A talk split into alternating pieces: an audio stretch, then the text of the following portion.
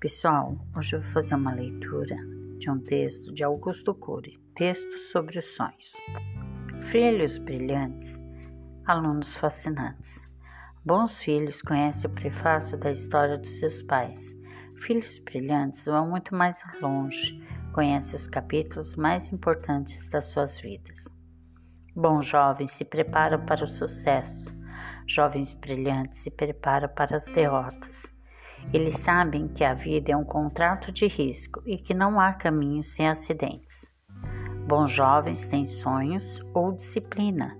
Jovens brilhantes têm sonhos e disciplina, pois sonhos sem disciplina produzem pessoas frustradas, que nunca transformam seus sonhos em realidade. E disciplina sem sonhos produz servos, pessoas que executam ordens ou que fazem de tudo automaticamente sem pensar. Bons alunos escondem certas intenções, mas alunos fascinantes são transparentes. Eles sabem de que não é fiel à sua consciência tem uma dívida impagável consigo mesmo. Não querem, como alguns políticos, o sucesso a qualquer preço. Só querem sucesso conquistado com suor, inteligência e transparência pois sabem que é melhor a verdade que dói do que a mentira que produz falso alívio. A grandeza de um ser humano não está no quanto ele sabe, mas no quanto ele tem, a consciência que não sabe.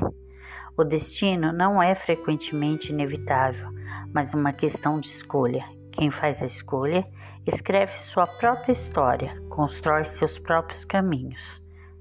Os sonhos não determinam o lugar onde vocês vão chegar, mas produzem a força necessária para tirá-los do lugar em que vocês estão. Sonhem com as estrelas para que vocês possam pisar pelo menos na lua. Sonhem com a lua para que vocês possam pisar pelo menos nos altos montes. Sonhem com os altos montes para que vocês possam ter dignidade quando atravessarem os vales das perdas e das frustrações. Bons alunos aprendem a matemática numérica. Alunos fascinantes vão além.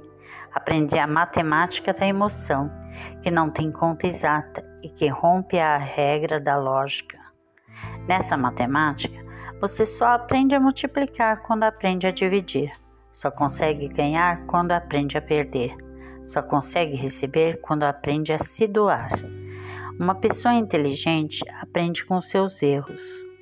Uma pessoa sábia vai além, aprende com seus erros e com os erros dos outros, pois é uma grande observadora.